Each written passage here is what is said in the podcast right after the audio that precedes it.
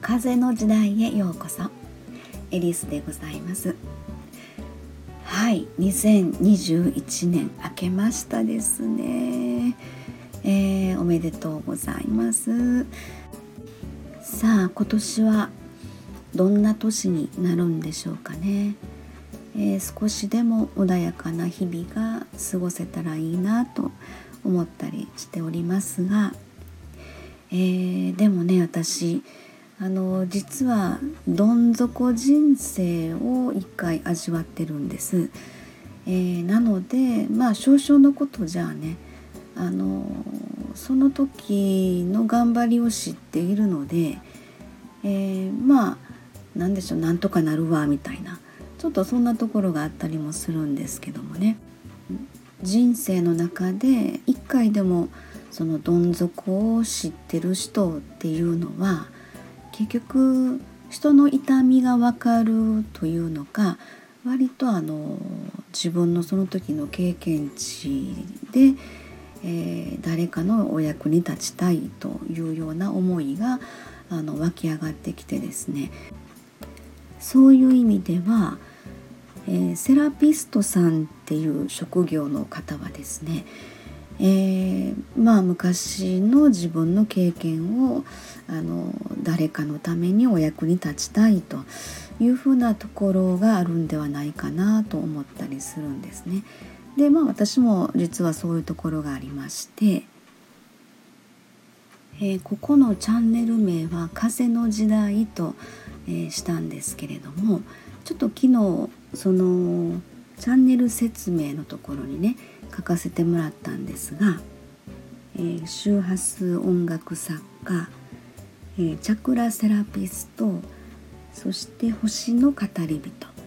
えー、感じるままにお話ししますということでねちょっと書いてみました。でえー、周波数音楽っていうことについてもね少しずつお話ができればいいなというふうに思ってるんですけれども。えー、私は子どもの頃からヤマハのエレクトーン教室に通ってたんですね。エレクトーンが好きで好きで一日弾いてても飽きない子でした。大人になってからはヤマハのエレクトーン講師を、えー、7年か8年ぐらいやってました、えー、で現在は、えー、音楽の一つの表現方法としてえー、周波数音楽作家という、えー、お仕事をさせていただいております。えー、そして、まあ、あの創作演奏ライブ活動などを、えー、やってるんですけれども、えこれも、あの特定の周波数が流れる音を使った、えー、一つのセラピーだと私は思っております。このカバー写真はえー、2020年12月の19日兵庫県の養父市っていうところがあるんですけどねそこで、えー、年内ラストの、えーと、ライブということであの行かせてもらったんですね。この時は、えー、身内の数人以外は皆さん、えー、周波数音楽初体験みたいな初めて聞きますというふうなことで、えー、ご参加いただいたんですけれども、えー、その時に、え、終わってからねいろいろ感想を皆様にあの聞かせていただいたんですがえ、っとね頭のてっぺんから何かズドンって入ってきたって言われる方がおったりとかそれからすごく心地よかったとか、えー、途中でなんか泣きそうになったっていう方もいらっしゃいましたね。あと面白かったのはあの孫悟空の頭の輪っか？それがなんか緩んだ感じがしたっていうあった方がおって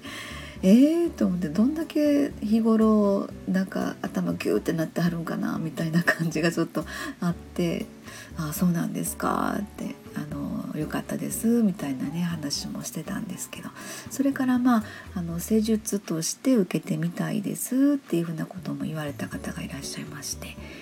えー、そう。あのいつからだったか周波数音楽っていうのは昔はね私ももともとエレクトーンプレーヤーでしたのであのエレクトーンのその楽しみ方ということでそれをライブに生かしてっていう時代時期もあったんですね。